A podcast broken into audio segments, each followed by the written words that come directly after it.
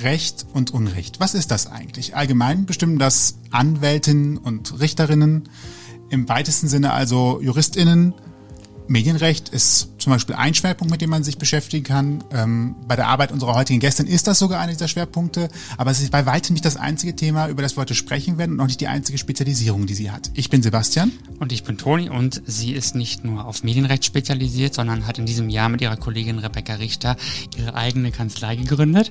Die beiden haben sich besonders auf die Anliegen queerer MandantInnen spezialisiert und wollen vor allem auch Frauen mit ihrer Kanzlei einen Safe Space bieten. Was sie dazu bewegte, diesen Weg zu gehen, erklärt uns gleich Katja Dunkel. Herzlich willkommen. Ausgang Podcast. Die bunte Stunde. Hi, hallo. Ich freue mich hier bei euch zu sein heute. Wir freuen uns, dass du Zeit gefunden hast und dass du ja. da bist. Tatsächlich. Ja, natürlich, natürlich. Du hast dich mit deiner Kollegin Rebecca Richter auf queere Mandantinnen und Themen für Frauen spezialisiert. Also das heißt, du betreust oder Betreuung, sagt man das bei Anwälten? Direkte erste Einstiegsfrage, also, ist das Betreuung richtig? Wir, sa also wir sagen eigentlich ganz gerne unterstützen. Wir beraten ganz viel, wir unterstützen in sämtlichen Angelegenheiten, äh, die an uns herangetragen werden. Und dann kann man natürlich auch ganz gut vertreten sagen. Also wenn es dann tatsächlich eine außergerichtliche oder eine tatsächlich Vorgericht, also gerichtliche Vertretung gilt, dann reden und schreiben wir für die Mandantinnen. Wir haben ja gerade eine Einladung auch schon gehört.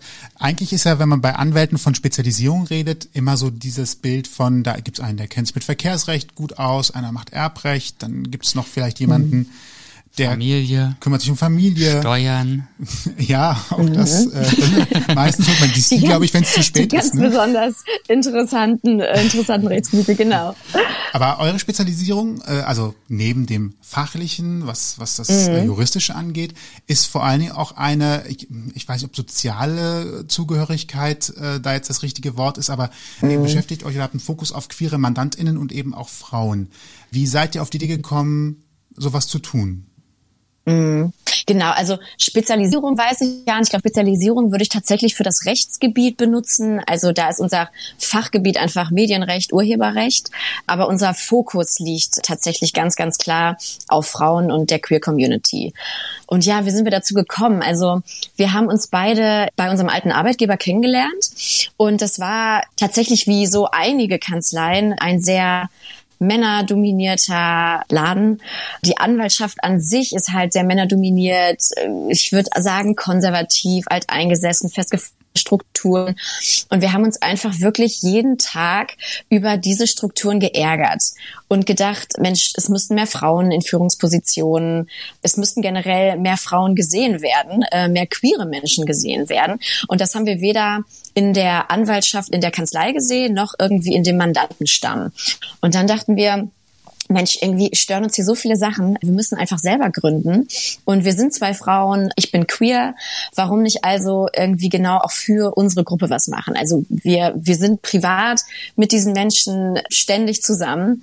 Wir, wir lieben diese Menschen und haben natürlich auch sehr viel gemeinsam. Und dann dachten wir, ja, warum nicht einfach eine Kanzlei gründen, die diesen Gedanken eines Safe Space hat? Und ja, wir haben einfach geglaubt und glauben immer noch, dass genau diese beiden Gruppen auch einen solchen Raum brauchen. Also dann sitzt man abends in einer, in einer Queerbar und unterhält sich über das, was falsch läuft im System. Und dann denkt man, ey, wir sitzen hier in einer Queerbar aus verschiedenen Gründen. Warum nicht einfach diesen, diesen Raum auch ins Rechtswesen übertragen? Ich glaube, das war so der Hauptgedanke. Und was bewegt die Menschen, die zu euch kommen? Also gerade so mit queeren Angelegenheiten, was mhm. beschäftigt die? Wer kommt zu euch? Kannst du ein Beispiel nennen mal? Mhm. Also wir haben natürlich durch die Ausrichtung Medienrecht einfach viel mit Leuten aus der Filmbranche zu tun. Und das ist jetzt gar nicht irgendwie, dass die queeren Menschen, die in dieser Branche sind oder die Frauen jetzt andere Probleme haben als andere Menschen aus der Gesellschaft. Die haben tatsächlich die gleichen Anliegen. Einfach setz mir bitte einen Vertrag auf. Also jetzt gar nichts Spezielles. Aber trotzdem glauben wir, dass wir dann diese Gruppe so von unten herauf unterstützen können. Ne? Also einfach vorteilhafte Verträge schreiben irgendwie eine angemessene Vergütung auch für diese Gruppe einbringen. Also das sind so die normalen Themen, wo ich jetzt gar keinen Unterschied machen würde zu der Nicht-Fokus-Gruppe. Was wir aber sehen, ist, dass viele Menschen aus der Queer-Community zu uns kommen. Also transidente Menschen ähm, haben wir wirklich sehr viele Anfragen. Da geht es um Diskriminierung am Arbeitsplatz, wo wirklich das Transsein teilweise wirklich ein großes Problem ist. Da unterstützen wir sehr viel. Gerade queere Menschen und Frauen haben sehr vermehrt mit Hasskommentaren zu tun. Sexualisierte Gewalt ist ein Thema da wieder so die Brücke schlagen zu Medienrecht wäre dann Äußerungsrecht. Also was darf ich in der Presse sagen? Wie kann ich von meinem Erlebnis berichten? Wie werde ich hier nicht irgendwie einer Beleidigung bezichtigt oder übler Nachrede? Also da unterstützen wir sehr, sehr viel. Was tatsächlich auch öfter vorkommt, und das haben wir uns wirklich gar nicht so ausgemalt, dass queere Menschen zu uns kommen und sagen, ey, so wir haben von euch erfahren und wir dachten direkt, danke, endlich gibt es eine Kanzlei, die sich bewusst äußert und sagt, ey, wir sind hier für queere Menschen, weil wir teilweise weggeschickt wurden von anderen Kanzleien. Also die hatten ein Anliegen und wenn man halt, ich, ich sage, das hört sich jetzt komisch an, aber offensichtlich queer ist und offensichtlich nicht dem heteronormativen Aussehen vielleicht entspricht, dann äh, geraten diese Menschen ganz schnell auf Ablehnung. Und überhaupt nicht überall, also, also gar nicht, dass das jetzt, ich sag mal, die Norm ist, aber es kommt halt vor. Und das ist dann sehr erschreckend, wenn man wirklich merkt, ein Teil dieser Fokusgruppe hat vielleicht nicht den gleichen Zugang zum Recht. Und das, das kann ja so nicht sein. Und ich meine, das bestärkt uns natürlich auch darin, in dem, was wir machen, dass wir einfach sagen, wie gut, dass es angenommen wird und wie wichtig, dass man jetzt tatsächlich so einen Raum hat. Aber erschreckend ist es halt natürlich doch. Das hat ja auch unter Umständen zur Folge, also ich versuche mich gerade mal so ein bisschen reinzuversetzen, wenn ich deswegen weggeschickt werden würde, würde ich mich das nächste Mal überhaupt nochmal trauen, eine andere mhm. Kanzlei aufzusuchen, anzusprechen, mhm. wenn ich mhm. nicht hundertprozentig sicher bin, dass die mich mhm. überhaupt haben wollen. Also das ist ja, ja, also das versucht man vielleicht zweimal und irgendwann sagt man dann, okay, ich, puh, dann ja, absolut. Und da glaube ich auch, dass das Auftreten vieler Kanzleien so ein bisschen, ich sag mal, nicht gerade förderlich ist. Also wir haben unfassbar tolle Kolleginnen da draußen und es gibt sehr, sehr junge, sehr offene Kanzleien. Das ist überhaupt gar keine Frage.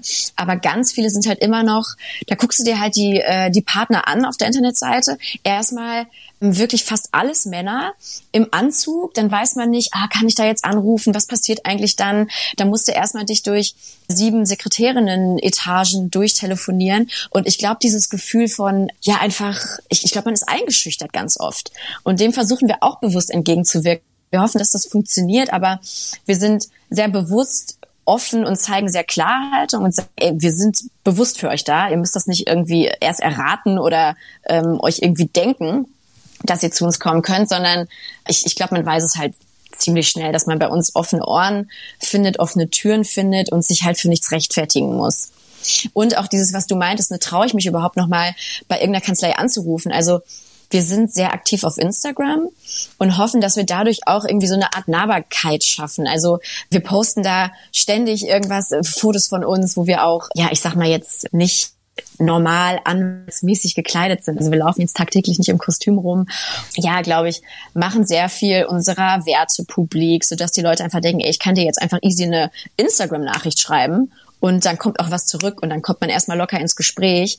Wir versuchen irgendwie ein Vertrauensverhältnis aufzubauen und dann, ja, dann, dann glauben wir, dass man so auch eine gute ja, Zusammenarbeit einfach schaffen kann. Das, wo, wo du das auch gerade so sagst, vertrauensvoll, niederschwelliges Angebot, über Gespräche zum eigentlichen Thema mhm. zu kommen. Und du hast am Anfang auch nochmal das Wort Safe Space benutzt, als um die Bar ging und das zu versuchen, auch mal eben in so einen, so einen Kanzleiraum zu bringen. Mhm. Merkst du tatsächlich auch, dass das funktioniert? Also es muss dann ja auch ein Feedback, oder es gibt wahrscheinlich auch ein Feedback mhm. dann, wenn die Leute bei euch mhm. waren oder wenn ihr auch schon länger mit denen zusammengearbeitet habt oder mhm. vielleicht auch vertreten musstet am Ende des Tages, gibt es auch so ein mhm. Feedback nach dem Motto, wow, also natürlich war es jetzt eine, in Anführungsstrichen, Dienstleistung, aber ich habe mhm. mich einfach auch angenommen gefühlt und gut dabei gefühlt und nicht nur wie derjenige, der einfach nur jemanden beauftragt hat und dann hinter Geld bezahlt bekommen hat und eine Rechnung in der Hand hat? Mhm. Ja, auf jeden Fall. Also wir kriegen das schon mit bei den Anfragen, die erst reinkommen. Also wirklich 90 Prozent der Anfragen, die über E-Mail oder Telefon kommen, die sagen halt, wir sind zu euch gekommen oder wir, wir kommen jetzt zu euch ganz bewusst wegen eurer Ausrichtung und weil ihr halt diesen Safe Space gründen wollt und so ganz klar sagt, ihr seid hier für Frauen und die Queer Community. Also die nehmen das schon an. Ach ja, der Austausch ist auch einfach wirklich super schön. Also ich mag wirklich alle unserer Mandantinnen so gerne, weil man hat sehr schnell ein sehr vertrautes Verhältnis. Und das tut auch einfach unfassbar gut, wenn man dann irgendwie am Ende einer Beratung ist und die Leute sind einfach dankbar ähm, und das merkt man im ganz Kleinen. Also die sind einfach wirklich dankbar, wenn man allein mit denen ähm, telefoniert und kurz über das Problem spricht oder ganz viele Anfragen fangen auch damit an in der E-Mail. Ähm, so, ich hoffe, ihr habt Zeit, diese E-Mail zu lesen. So, ich danke euch jetzt schon, dass ihr euch diese Zeit nimmt. Und die Menschen sind einfach so unfassbar dankbar. Das ist manch, also man, man ist da wirklich überwältigt, wie, ähm, ja, wie gut die das aufnehmen. Natürlich auch, da, sind wir auch wieder, das ist alles dieses Zweischneidige, ne? Man freut sich halt, dass man irgendwie sowas schaffen kann. Gleichzeitig denkt man, oh mein Gott, was haben diese Menschen denn vielleicht vorher erlebt, dass die sich jetzt so unfassbar darüber freuen, dass man irgendwie zu einer Anwaltskanzlei gehen kann. Also, das, das sollte ja nicht so sein. Ihr habt ja klassische Rechtsgebiete. Also ich sag mal so, Medienrecht ist eins, äh, vielleicht kommt man auch vorbei und hat, wie du schon sagtest, einen, einen Vertrag bekommen für, ein, für eine Rolle oder aber auch irgendeinen Job im Hintergrund beim Film und sagt dann so, passt das, muss ich da was auf was achten, gebe ich vielleicht zu viele Rechte weg für zu lange Zeit. Mhm. So, das sind ja die Themen, die ja wahrscheinlich aufkommen. Genau. Ähm, aber gibt es auch selbst in dem Themenspektrum auch nochmal Geschichten, die tatsächlich auch deswegen existieren, weil jemand queer ist. Und äh, ich glaube tatsächlich beim Thema Frauen gibt es dieses wahrscheinlich nochmal auch offensichtlicher, weil wir haben ja mhm. zum Beispiel ähm, Unstimmigkeiten bei Bezahlungen zwischen Männern und Frauen sehr häufig mhm. äh, und auch andere Benachteiligungen, die vielleicht gar nicht so so bewusst sind. Also mir sind natürlich auch nicht so wirklich bewusst als Mann, aber ich habe auch mhm. schon oft gehört, dass manche Geschichten, da haben sich Frauen auch einfach dran gewöhnt über die Jahre, dass sie so sind, weil sie es einfach nie anders mhm. kennengelernt haben. Ähm, kommen Leute auch tatsächlich mit so einem Fokus zu euch? Merkt ihr, dass das bei euch vielleicht gehäuft auch stattfindet oder zum Thema wird? Mhm. Ja, auf jeden Fall. Also ich hatte tatsächlich letztens noch eine, eine sehr junge Frau, auch queere Filmemacherin bei mir, die, die hat einfach ihren, ihr, ihr Drehbuch an eine Produktionsfirma bringen wollen und war da im Austausch. Und man, ich kann jetzt nicht sagen, lag es daran, dass sie dass sie queer ist, lag es daran, dass sie eine Frau ist, aber so der Gesamteindruck, also wirklich eine junge Frau sitzt vor dir und die wurde halt überhaupt nicht ernst genommen von dieser Produktionsfirma. Natürlich auf der Gegenseite ein ach, ich mag diesen Ausdruck äh, nicht mehr, aber ein, ein alter weißer Cis-Mann.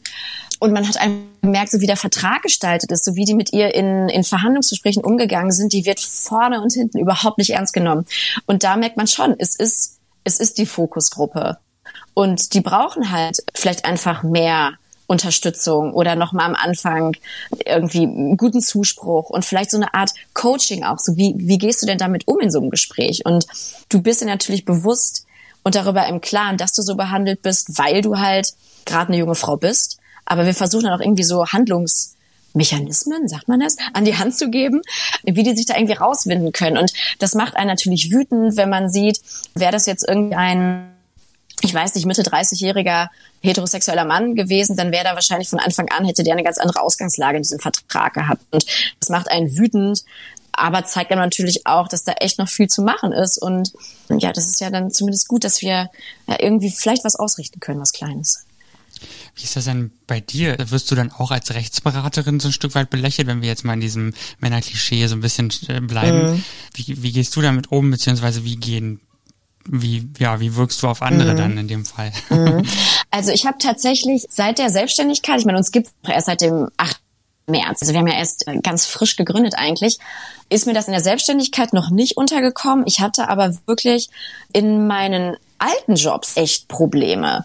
Auch, das hat halt auch dazu beigetragen, dass ich halt äh, mich selbstständig gemacht habe, weil man doch sehr auf das Frausein reduziert wurde. Also ich habe mir Sprüche angehört, da ging es wirklich irgendwie tagtäglich darum, dass Frauen ja mehr schlafen müssen als Männer und generell nicht leistungsfähig sind, auch sowieso weniger belastbar. Frauen hätten auch generell mehr psychische Probleme als Männer. Und wenn du dir halt das irgendwie tagtäglich anhören musst und dir halt denkst, okay, du hast mich halt eingestellt. Also wieso das im ersten Schritt und das muss ich mir einfach nicht anhören. Ja, und ich glaube, auch die Erfahrungen, die ich gemacht habe, auch durchweg, ne, durch die ganze Bahn, haben auch dazu geführt, dass ich gesagt habe, nee, komm jetzt erst recht. Jetzt wir zwei Frauen und wir machen das jetzt einfach und wollen wir genau diese Gruppe an Menschen unterstützen, die vielleicht ähm, ja genau solche Sachen sich anhören müssen, wie ich mir das angehört habe. Du hast ja gerade gesagt, ihr seid relativ jung am Markt, in Anführungsstrichen. Jetzt seid ihr mitten in diesem fantastischen Pandemiejahr äh, Teil 2 ja. gestartet. ähm, als ihr das geplant habt, habt ihr gedacht, na ja, die Pandemie ist vorbei, wenn wir starten, weil das kostet ja auch alles Vorbereitungszeit. Ja. Oder habt ihr gesagt, na ja, so viel haben wir mit Corona in dem Sinne ja gar nicht am Hut. Äh, ja. Rechtsstreitigkeiten passieren auch und vielleicht gerade deswegen.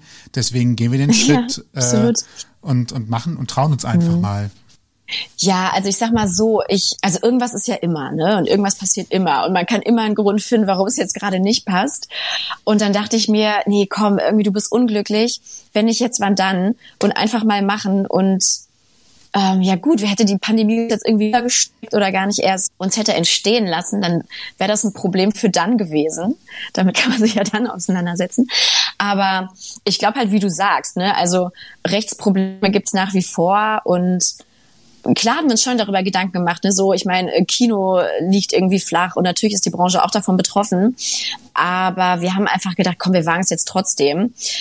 Was natürlich total traurig ist, war so der persönliche Kontakt am Anfang. Also ganz viel geht ja auch vor allem am Anfang über Kontakte knüpfen und Netzwerke herstellen und irgendwie ja einfach connecten. Und das ging natürlich nicht. Also es gab keine Events. Jeder Mandantenkontakt war tatsächlich über Videotelefonie. Und dann gibt's ja gerade auch in unserem Bereich sehr, sehr viele persönliche Geschichten, wo man sich dann doch eigentlich sehr viel lieber persönlich gegenüber sitzt. Aber gut, das sind halt alles irgendwie Sachen, da haben wir alle jetzt mit zu kämpfen. Und es funktioniert ja trotzdem. Also ich glaube, man, man kann sich da ganz durchwursteln. dass das jetzt das Pandemiejahr war, haben wir, glaube ich, jetzt nicht so gespürt. Ich meine, wir haben natürlich keinen Vergleich. Wir wissen nicht, wie, wie der Zulauf wäre. Und der Arbeitsstress wäre jetzt kein Corona. Aber wir können uns nicht beschweren. Das klingt doch gut. Finde ich auch. Ja, Corona ist ja, war ja für viele eine ziemlich emotionale Zeit. Für uns auch zwischendurch vielleicht mal, ne? Man vermisst jemanden oder wie auch immer. Habt ihr, hast du ja vielleicht auch mal einen Fall, der dich persönlich stärker berührt als andere Fälle. Nimmst du das auch mal mit nach Hause oder kannst du da sehr gut eine mhm. Distanz mhm. zu entwickeln? Mhm. Also Nee, ich glaube, ich nehme die schon mit nach Hause, muss ich sagen. Ich glaube, zum einen spielt damit rein, dass ich mich mit meiner Kollegin sehr, sehr viel darüber unterhalte. Auch noch, ich sag mal, wenn wir so die Bürotür schließen, dann wird immer noch sehr, sehr viel geredet. Ähm, ich teile das auch sehr mit, also sehr, sehr viel mit meiner Freundin. Die, die ist in der Filmbranche und ähm, ja, auch eine Frau und auch queer. Äh, und ich glaube, wir reden einfach sehr, sehr viel drüber. Vielleicht muss das auch irgendwann aufhören. Aber mich beschäftigen Sachen dann schon. Also entweder beschäftigen sie mich, weil der konkrete Fall tatsächlich echt haaresträubend ist und wirklich, ich sag mal, ein schlimmes Schicksal. Das ist ein Grund. Und andere Fälle beschäftigen mich, weil man merkt, da ist man einfach auch von betroffen. Also jetzt ganz, äh, ganz egoistisch gesehen. Also wir haben sehr, sehr viele lesbische Paare, die an uns herantreten, die einfach über wirklich Horrorstories über einen Adoptionsprozess erzählen. Und wie schwer es denn wirklich ist, da irgendwie als zwei gleichberechtigte Mütter eingetragen zu sein. Oder wenn es zum Beispiel darum geht, Befruchtung. Ich habe jetzt das äh, das medizinisch korrekte Wort nicht auf Lager.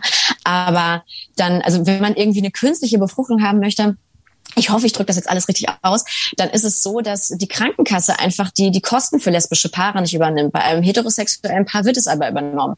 Und dann merkt man einfach, oh, also dass äh, genau solche, solche Hürden werden mir dann auch in den Weg gelegt. Und dann macht man sich natürlich extrem viele Gedanken, wenn man einfach merkt, boah, es ist echt noch so viel zu machen im deutschen Rechtssystem, was wirklich Rechte von, von queeren Menschen angeht. Also da sind wir beim, ja, beim Abstammungsrecht mit den zwei Müttern. Da sind wir beim Blutspendeverbot für, für homosexuelle Männer. Was haben wir noch alles? Also das transsexuellen Gesetz ist auch eine Katastrophe. Und ich glaube, das sind halt einzelne Fälle, die einen mitnehmen, aber vor allem auch irgendwie so dieses Gesamtsystem, wo man echt jeden Tag wieder daran erinnert wird, boah, es ist echt noch verdammt viel zu tun. Also ich kann mir so vorstellen, in deiner Rolle, du bist ja erstmal die, die jemand vertritt, weil er ein konkretes Anliegen hat. Und so wie du es gerade mhm. beschreibst, muss man aber auch, naja, aufpassen, in Anführungsstrichen, zumindest fürs berufliche Umfeld wahrscheinlich, dass man von jemandem, der jemanden vertritt, nicht zur Aktivistin wird. Äh, weil man ist ja, wenn ich das so hören würde und mich mhm. würde das täglich beschäftigen, ja wäre ich, glaube ich, irgendwann davor, abends äh, in meiner Freizeit mich hinzusetzen ja. und einen langen Brief zu schreiben, mal zu fragen, liebe Politik, ja, an folgenden total. Stellen habt ihr gerade echt mal Nachholbedarf. Und ich sage euch jetzt mal ganz mhm. kurz aus meiner täglichen Arbeit, wo es mhm. hakt und wo wir Nachholbedarf haben. So, vielleicht Absolut. sogar an Leute, die in einer ähnlichen Situation sowas nachvollziehen können. Also zum Beispiel ein Bundesgesundheitsminister, der auch manche Dinge mhm. ja tun könnte oder zumindest veranlassen könnte, wenn wir zum mhm. Beispiel über gerade die medizinischen Geschichten reden. Mhm. Ähm, wie nah bist du manchmal daran zu sagen, so jetzt äh, nehme ich das Wissen aus meiner täglichen Arbeit, um mal kurz auch zu sagen, Leute, wir müssen hier mhm. was tun. Wie schnell ist man da vielleicht auch unter Umständen mhm. dabei?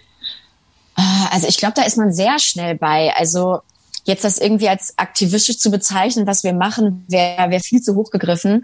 Aber wenn uns irgendwie was wirklich tatsächlich ärgert oder wir da eine große Ungerechtigkeit sehen, dann, dann versuchen wir das auch irgendwie noch mal mehr publik zu machen, dass das einfach in ja im, im Gespräch bei den Leuten ist. Also wir versuchen immer über, ich sag mal, ein paar ja, brenzliche Themen oder Ungerechtigkeiten zu berichten auf, auf Instagram. Dann machen wir immer so kurze Fokus, Fokusthemen, wo wir ganz kurz das Problem zusammenfassen. Das ist jetzt nicht wirklich gestaltet als ein Aufruf an ja, meistens ist es natürlich die Regierung, irgendwas besser zu machen, aber teils natürlich schon. Ne? So, wir wünschen uns das und das und das empört uns und das sind Themen, an die ihr ran müsst. Also das machen wir schon. Andererseits überwiegt natürlich tatsächlich ja immer noch die juristische Arbeit.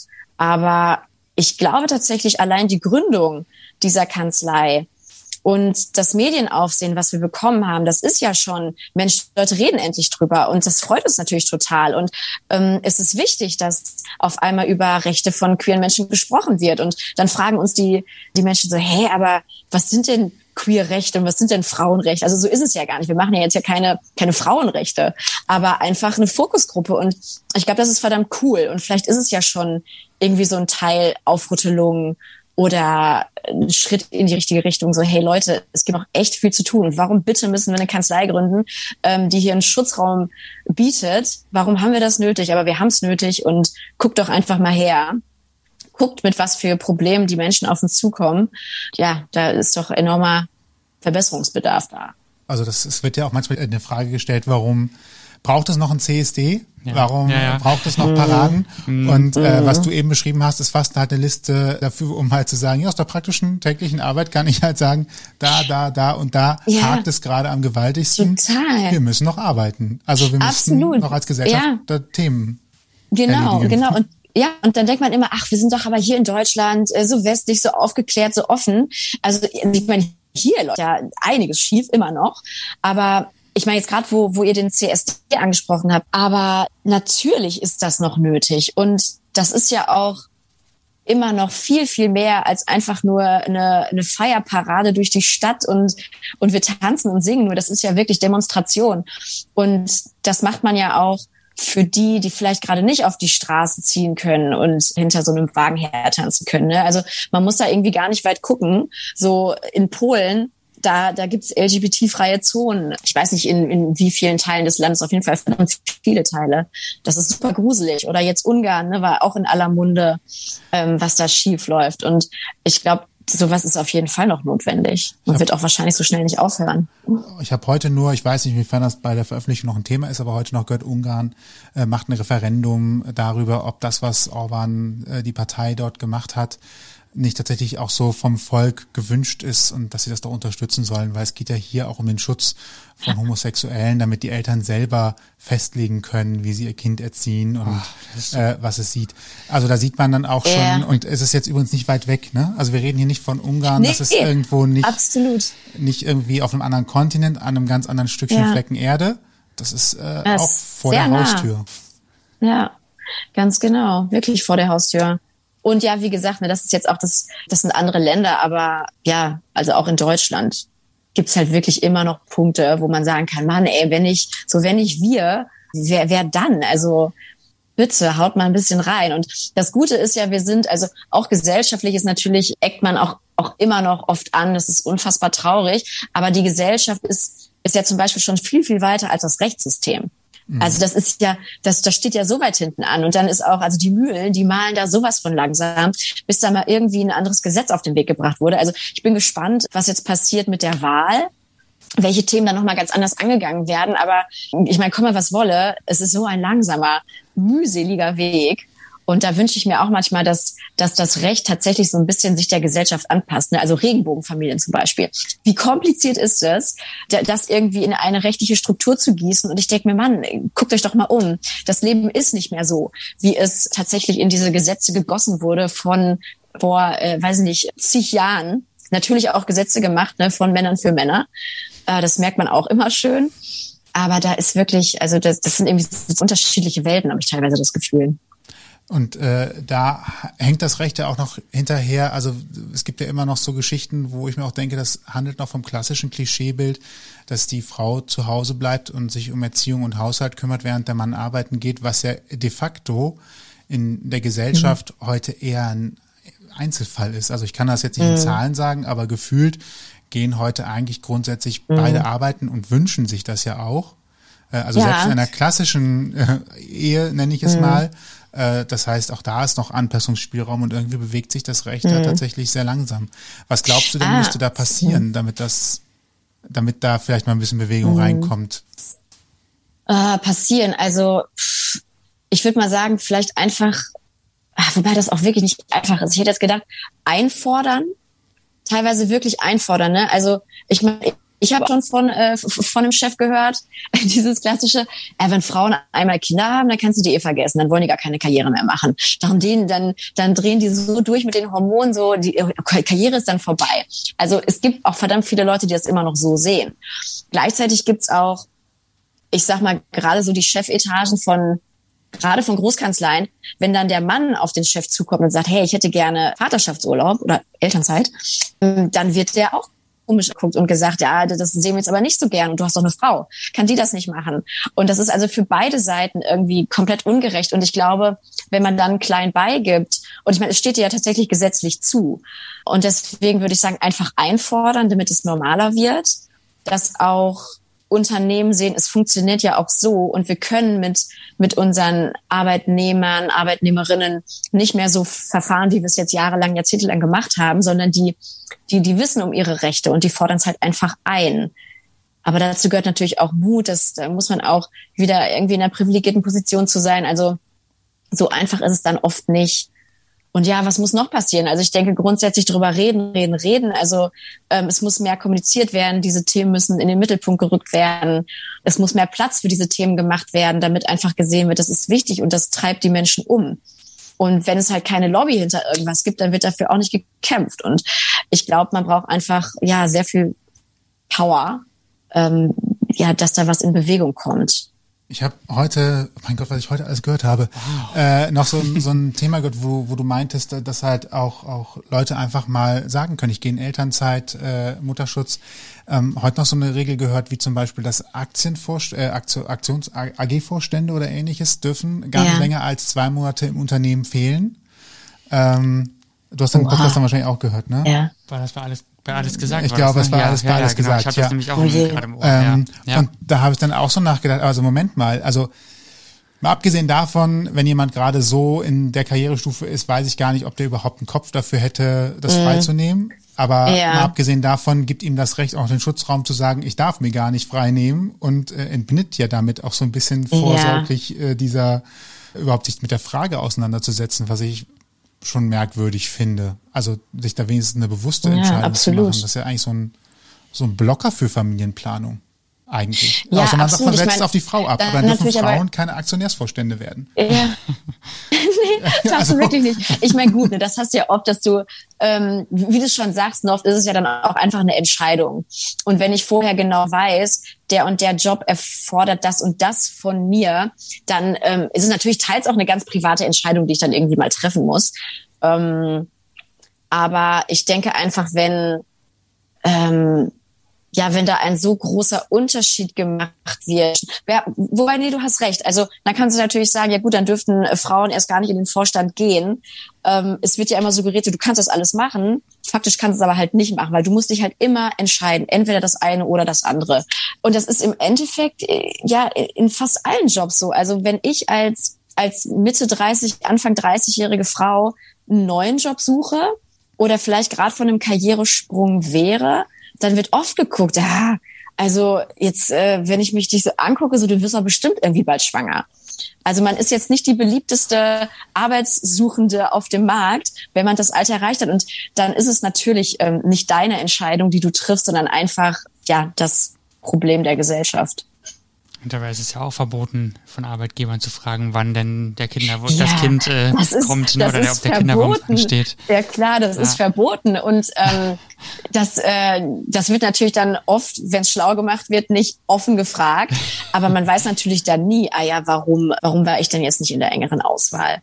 Also und wenn dann natürlich, ne, wie ich gerade schon erzählt habe, einfach angenommen wird, ach ja, wenn die Frau einmal Kinder hat, Karriere will sie dann eh nicht mehr, kannst auch nicht viel erwarten, was da irgendwie Förderung innerhalb des Unternehmens angeht.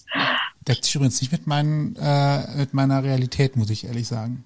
Ich Nee, tatsächlich stimmt. einige Nee, Frauen mit oder? Kindern, die kann, Also ich, ich verstehe das gar nicht. Ja.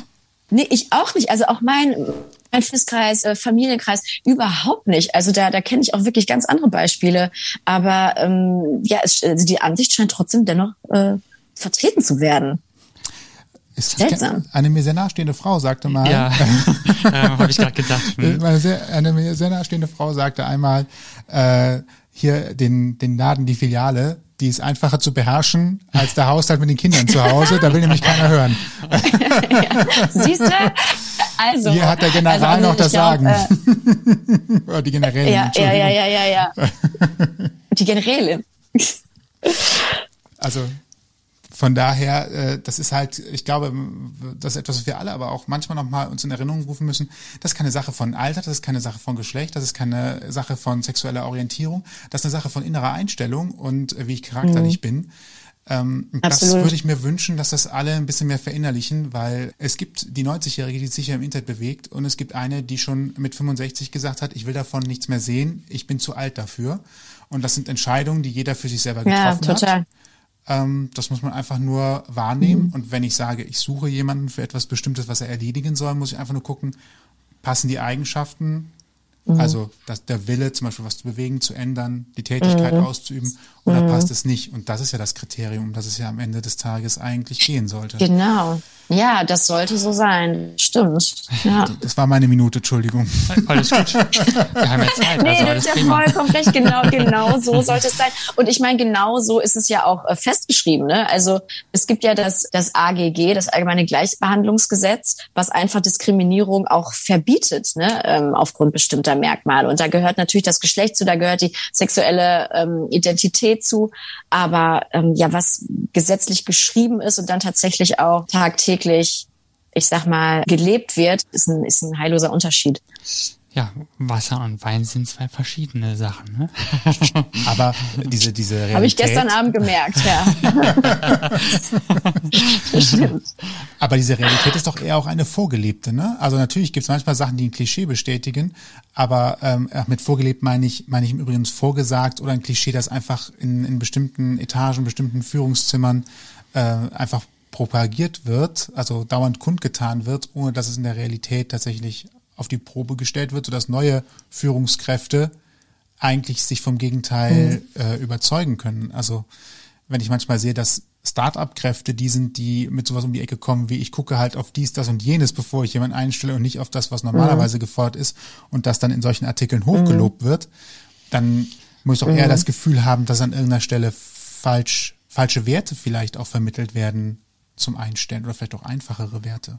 Also ich glaube, dass viele, dass gerade so Konzerne oder alteingesessene Firmen oder wer auch immer da auch einfach festgefahren sind, weil das seit Jahrzehnten so gemacht wird, wie es eben gemacht wird und vielleicht das irgendwie auch niemand so richtig in Frage stellt oder es jetzt gerade erst in Frage gestellt wird. Also ich meine, wir haben ja jetzt aktuell schon seit einer Zeit äh, diese ähm, die ganze Gender-Debatte und so weiter. Ne? Also ist das jetzt nötig, ist das nicht nötig? Das muss jeder für sich entscheiden, denke ich. Ich äh, ich mache es mittlerweile auch, weil meine Chefin das äh, wirklich mit ähm, knapp über 50 ähm, wirklich konsequent durchzieht und ähm, weil ich das auch wichtig finde. Ja. Man, man muss es ja nicht machen. Cool. Ne? Und ähm, Ja. man kann aber versuchen, es anzunehmen und ähm, ja, vielleicht auch ein Stück weit die Menschen zu verstehen, die ähm, darauf eben Wert legen und denen das vielleicht wehtut, wenn man falsche Pronomen oder sonstiges verwendet. Das ist ja auch so ein Punkt.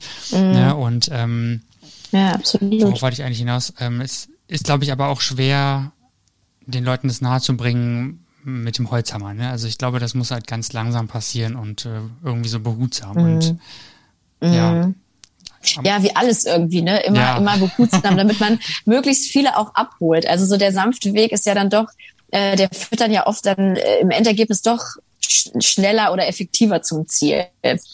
Aber teilweise hat man die Zeit auch einfach nicht. Ne? Und wenn ich so an Gender Pay Gap denke, also dann kann man ja, wenn man jetzt alles so weitermacht, ich glaube, was war die Zahl? Irgendwie 2279 im Jahre? Vielleicht ist das eine falsche Zahl, aber ungefähr so, also ganz, ganz viele Jahre wird es noch dauern, wenn man jetzt alles einfach so weitermacht. Oder denke ich mir, ja, sanft ist immer gut und man darf auch nicht zu schnell ähm, an auch wieder gut vielleicht alt bewährtem rütteln. Aber teilweise ähm, muss da einfach irgendwie mal ja ein Gang zugelegt werden. Und du meintest es gerade, ne? also die sind so unflexibel und ähm, die haben dann, die, ganz viele sind halt so, das haben wir immer schon so gemacht, das, das machen wir jetzt auch weiter so. Die nächsten 50 Jahre war ja alles gut.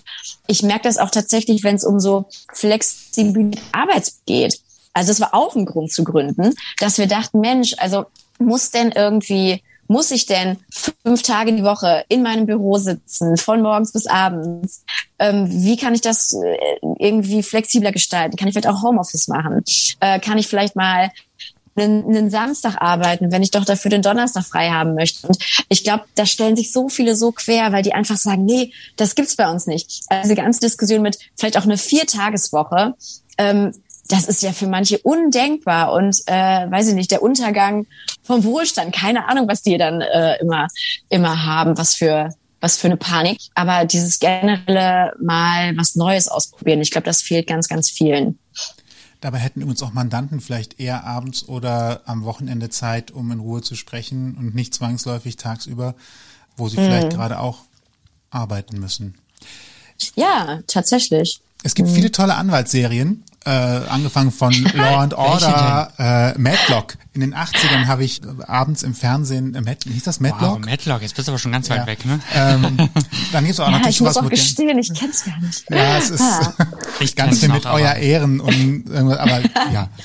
Ähm, aber äh, es gibt ja auch so was Modernes wie Suits wenn du jetzt mal so ein bisschen, Ja, ja. also eure Kanzlei ist, glaube ich, noch nicht im Fernsehen verfilmt worden, deswegen ist der Vergleich da schwierig.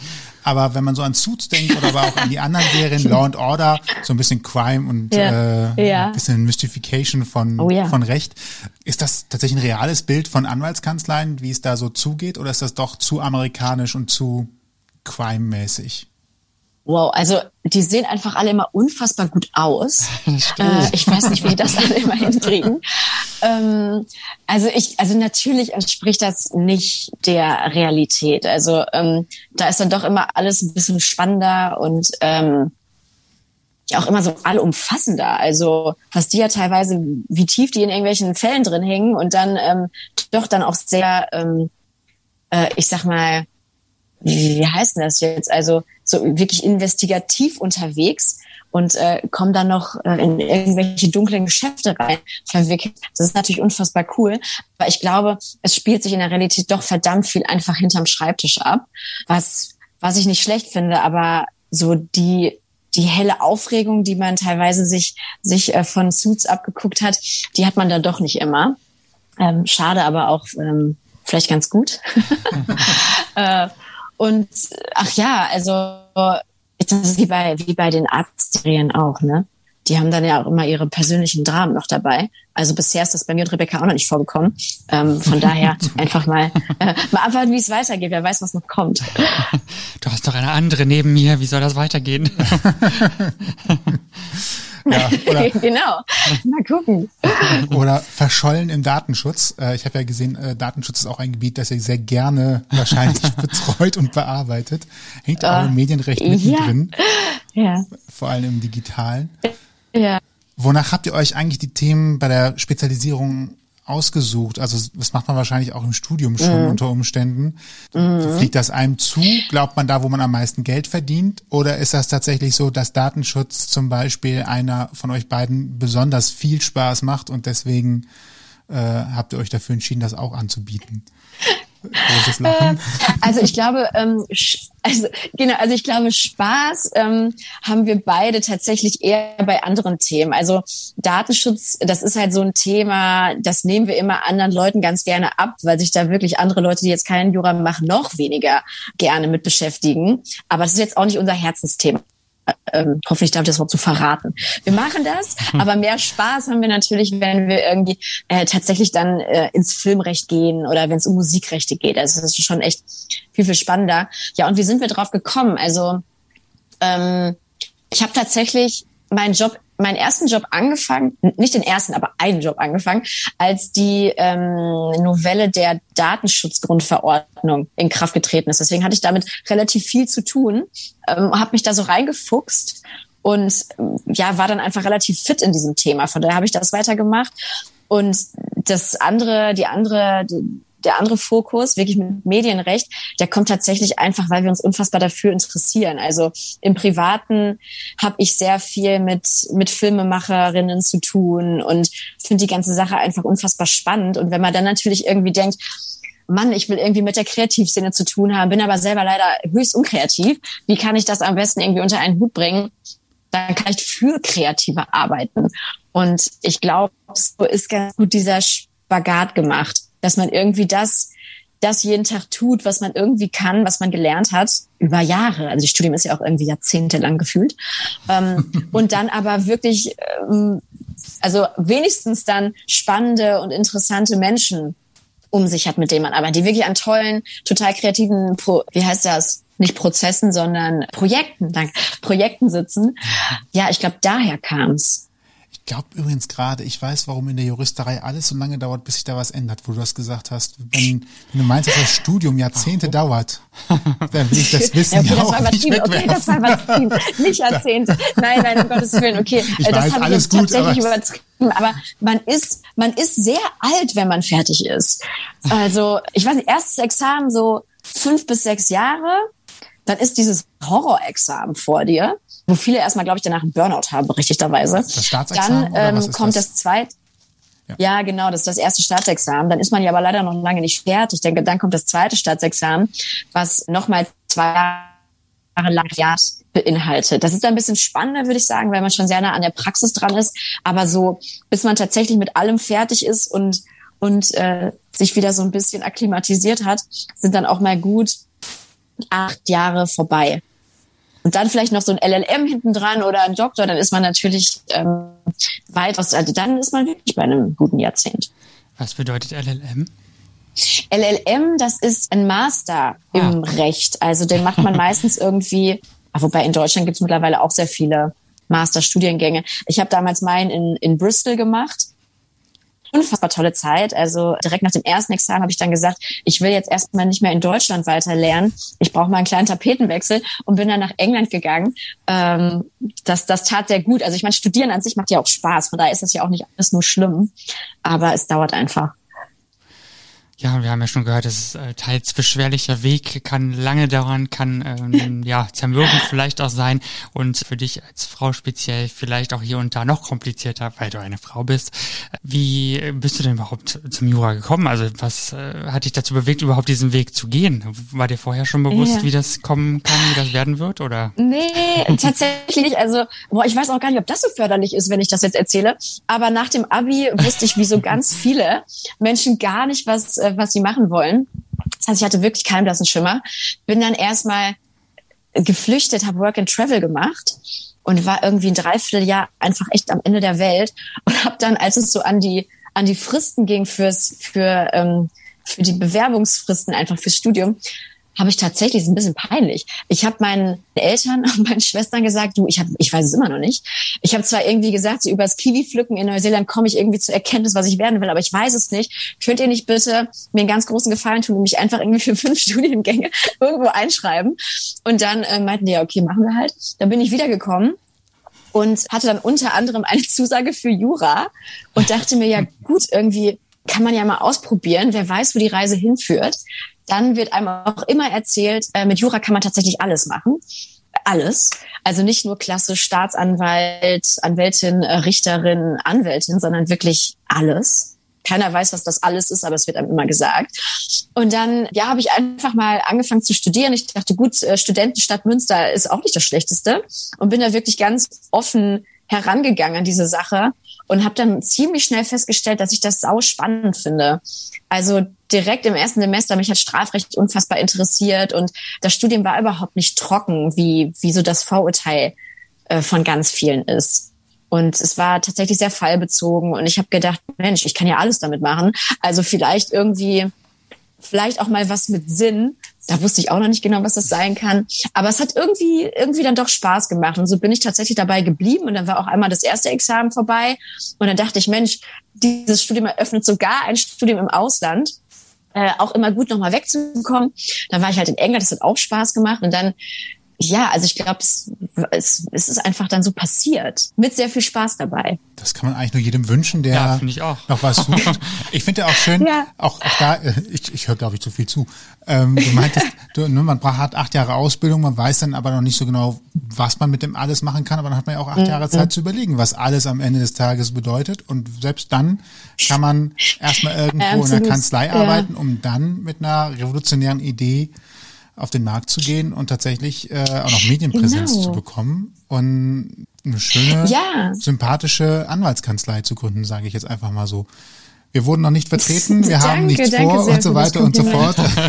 und es gibt keine, es ist Achtung, Kommt hier findet uns, keine, wer weiß, wer weiß. dies ist keine Werbung. A, ich glaube, Anwälte dürfen das gar nicht. B, wir wurden nicht bezahlt. C, es ist ein einfaches Gespräch. Vielleicht nur so als Disclaimer. Ja, ich habe mich so gefreut. Nee, ich habe mich wirklich so gefreut, dass ihr auf uns zugekommen seid. Also ähm, das macht unfassbar viel Spaß. Und ja, genau. Ne, also man, ich glaube, es ist auch nie zu spät, dann irgendwie was zu machen. Ne? Also ich meine, auch jetzt, man weiß nicht, wo die Reise hingeht. Und nur weil man irgendwas studiert hat, ich glaube, man man kann so viel aus dem machen, was man einfach gelernt hat. Es soll ja auch irgendwie, finde ich, immer nur ein Werkzeug sein, was einem an die Hand gegeben wird. Und ähm, ja, was man draus macht, das ist dann wirklich tatsächlich jedem selbst überlassen. Und ich habe auch in Startup angefangen, gar nicht klassisch ähm, juristisch. Und ich glaube, je mehr Erfahrung man sammelt, oder man muss ja auch einfach tatsächlich vielleicht nur mit offenen Augen durch die Welt laufen, sehen, wo gibt's denn Bedarf, was sind denn die Probleme und könnte ich irgendwie was, vielleicht auch nur wenn es was ganz Kleines ist, daran verbessern. Und ja, ich glaube, das haben wir, genauso haben wir das gemacht, irgendwie geguckt, was stört uns denn persönlich und wie können wir mit unserer Ausbildung, die wir jetzt irgendwie ja tatsächlich genießen konnten, irgendwie was dazu beitragen, dass es anders wird. Es klingt so schön bilderbuchmäßig. ähm. Naja, also es ist natürlich auch anstrengend und es ich meine, wer weiß, ob es ne? funktioniert, ne? Ja, genau. Es ist auch nur, genau, es ist auch tatsächlich irgendwie nur ein Beruf, ne? Da darf man auch nicht immer vielleicht zu viel reinsetzen, also oder reinlegen an irgendwie Erwartungen genau, am Ende des Tages ist es ein Beruf, aber natürlich umso schöner, wenn man, wenn man den etwas verbindet, was einem wirklich am Herzen liegt. Ich wollte gerade sagen, es ist ein Beruf, der Spaß macht. Ich wollte nur gerade sagen, es klingt so ein bisschen so idealtypisch und natürlich hat man auch trotzdem, es ist ein Job, das heißt, ähm, es gibt auch mal Tage, da kommt man raus und sagt, wow, das war ein anstrengender Tag, äh, ich habe viel geschafft, aber mhm. irgendwie raucht mir jetzt der Kopf und jetzt muss ich mhm. TV Now leer gucken oder was auch immer. Ja, nee, absolut. Also es ist, es ist ja, weiß Gott, auch gar nicht alles nur rosig. Also ich meine, das ist natürlich auch verdammt anstrengend und man steht auf einmal auch so ein bisschen alleine da. Ne? Also ähm, Arbeitnehmerin zu sein hat auch wirklich Vorteile. Ähm, du hast einfach echt ein viel kleineres Risiko und alles, was wir machen, haben wir zu verantworten. Ne? Also wir können natürlich auch verdammt viel falsch machen und äh, deswegen wirklich gucken, wo die wo die Reise hingeht. Es ist sehr aufregend. Und diese Aufregung ist natürlich sehr schön und spannend und macht verdammt viel Spaß. Aber teilweise, also vor der Gründung lag ich schon abends in meinem Bett und dachte, oh Gott, wenn das, wenn das nun mal gut geht und wie nehmen die Leute das auf mit dieser Fokusgruppe und werden wir irgendwie angefeindet oder nicht ernst genommen? Man weiß es ja alles nicht.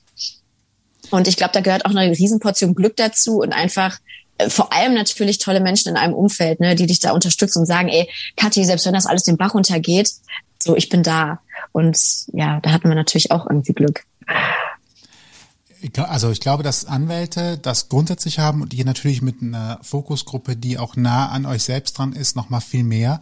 Man hört Geschichten von Mandanten und vielleicht gehen die einem auch manchmal nah. Also das heißt, man hat Bezugspunkte oder merkt ja. halt auch einfach, das ist ein anstrengendes Thema und ich kann mir halt vorstellen, wie sich jemand fühlt, weil ich eine ähnliche Situation kenne, nachvollziehen kann, Freunde habe, denen das auch mal passiert mhm. ist.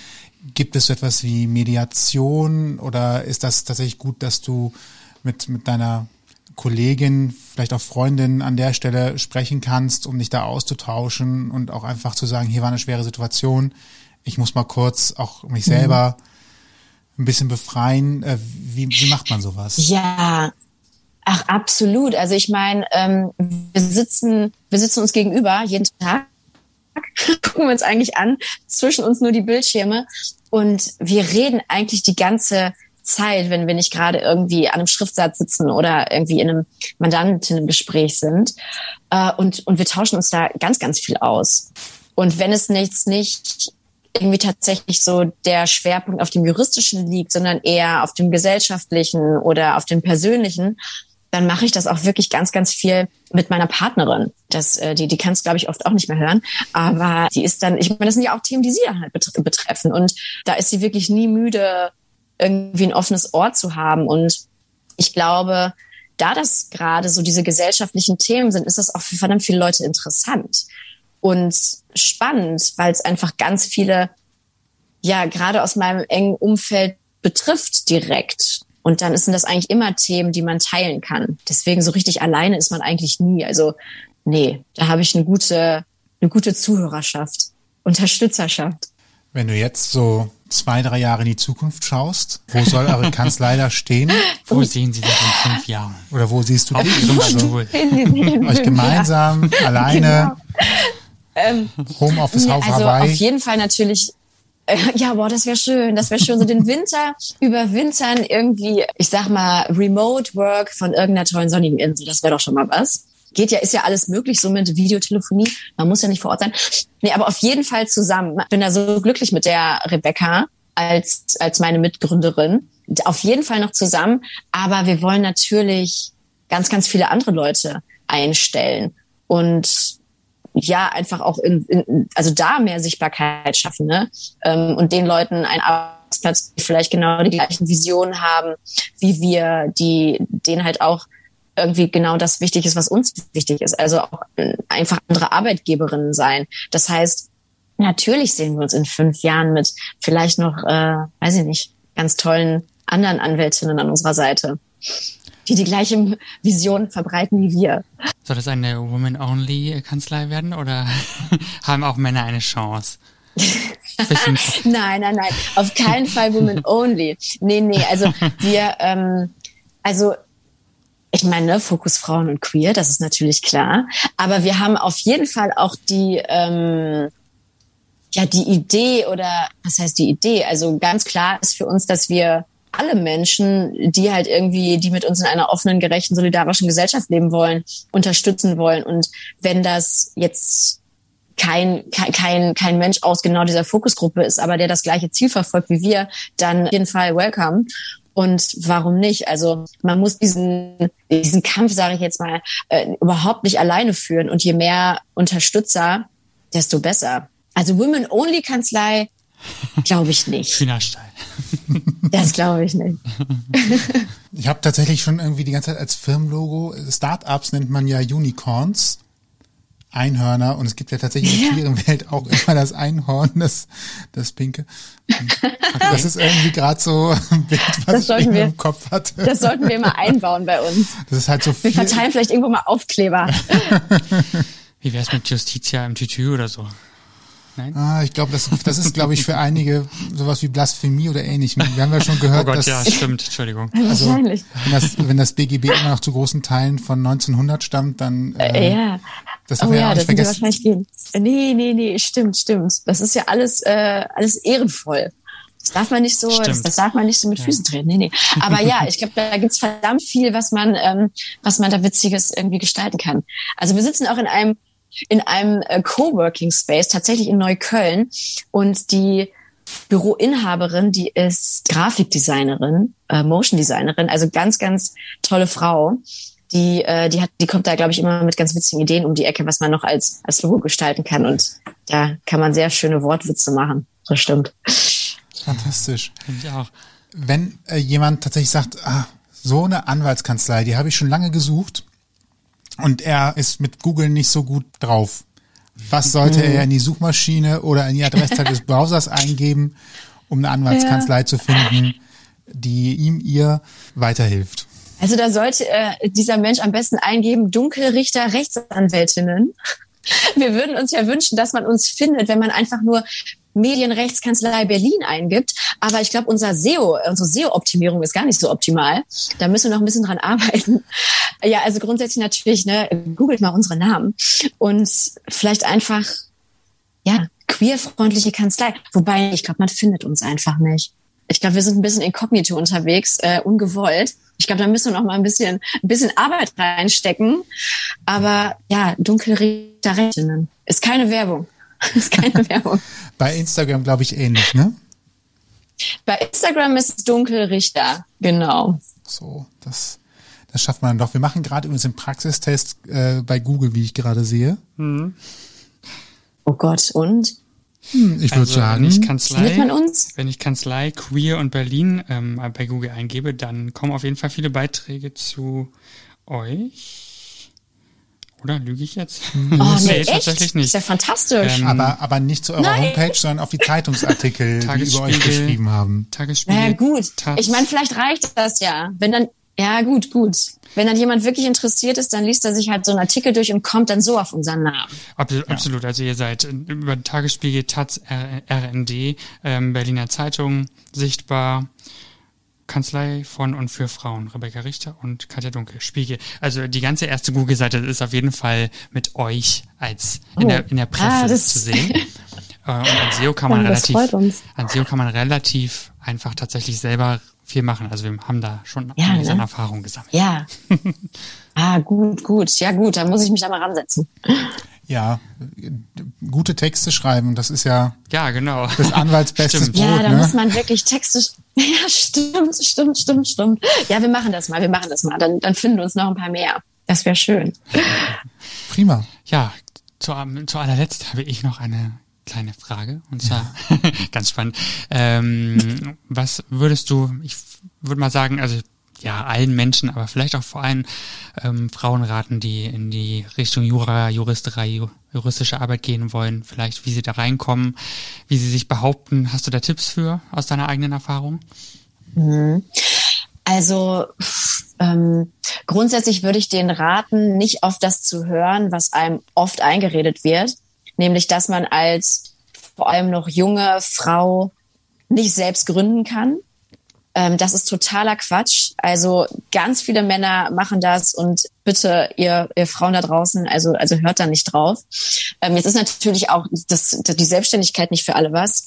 Ja, als Frau sich behaupten, vielleicht so ein bisschen Scheuklappen, nicht hören, was Leute sagen, sondern einfach machen und auf das vertrauen, was einem die Ausbildung mitgibt und ähm, ja, sich nicht unterkriegen lassen. Sich vielleicht so eine Art Verbündete holen. Also zusammen ist man immer stärker. Und wenn man über die Themen spricht, die einen die einen stören, wenn man sagt, ey, ich arbeite jetzt wieder in dieser Kanzlei und irgendwie habe ich das Gefühl, mein Umfeld ist total sexistisch, erzähl's der Frau am Nachbartisch, ich schwöre, die hat genau die gleichen Erfahrungen und dann ist man schon wieder zusammen stärker. Also ähm, ja, sich, sich zusammentun. Das ist auch noch ein Tipp, weil man ist da nie allein. Und ich glaube, die Unterstützung, die, die, die, die findet man, glaube ich, dann schneller als gedacht. Und sonst natürlich irgendwie sich durchbeißen. Und vielleicht auch noch ein guter Tipp, das hat man mir nämlich immer gesagt, was ich im Nachhinein furchtbar fand, dieses, ach, du musst doch durchhalten und komm, mach doch ein Jahr voll in deinem jetzigen Job. Es wird schon besser und jeder Anfang ist schwer. Und du musst dich halt da durchquälen, wo ich mir denke, nee, niemand muss sich über irgendwo durchquälen. Wenn ihr das Gefühl habt, ihr werdet schlecht behandelt, ihr werdet nicht ernst genommen, ihr kriegt vielleicht Sprüche zu hören, die absolut unter der Gürtellinie sind, dann müsst ihr das nicht aushalten. Dann kündigt ihr und ändert was daran. Also dieses Gefasel von, ähm, man muss härter werden, das, das ist nicht so. Ihr müsst nicht härter werden, ähm, die anderen müssen sich ändern. Also ich glaube, das ist vielleicht der wichtigste Tipp, den ich sagen würde. Nichts aushalten, was ihr nicht aushalten wollt. Kann ich nur so unterschreiben, absolut. Zumal man ja auch nicht erwarten kann, dass die Welt sich ändert, wenn sie nicht das Gefühl hat, sie müsste es nicht tun, ne? So ist es. Ja, also, ja, ja, ja, genau wenn, wenn so ein Umfeld nicht merkt, dass es da ein grundlegendes Problem hat, wird es äh, an seinem Problem nichts tun. Wenn aber irgendwann die Leute ausbleiben, weil genügend Leute sagen, in so einem Umfeld möchte ich nicht arbeiten, dann mhm. wird sich mhm. da sicherlich auch etwas bewegen in irgendeiner Art und Weise. Genau, Absolut. genau, genau. Ja. Prima. Das denke ich auch.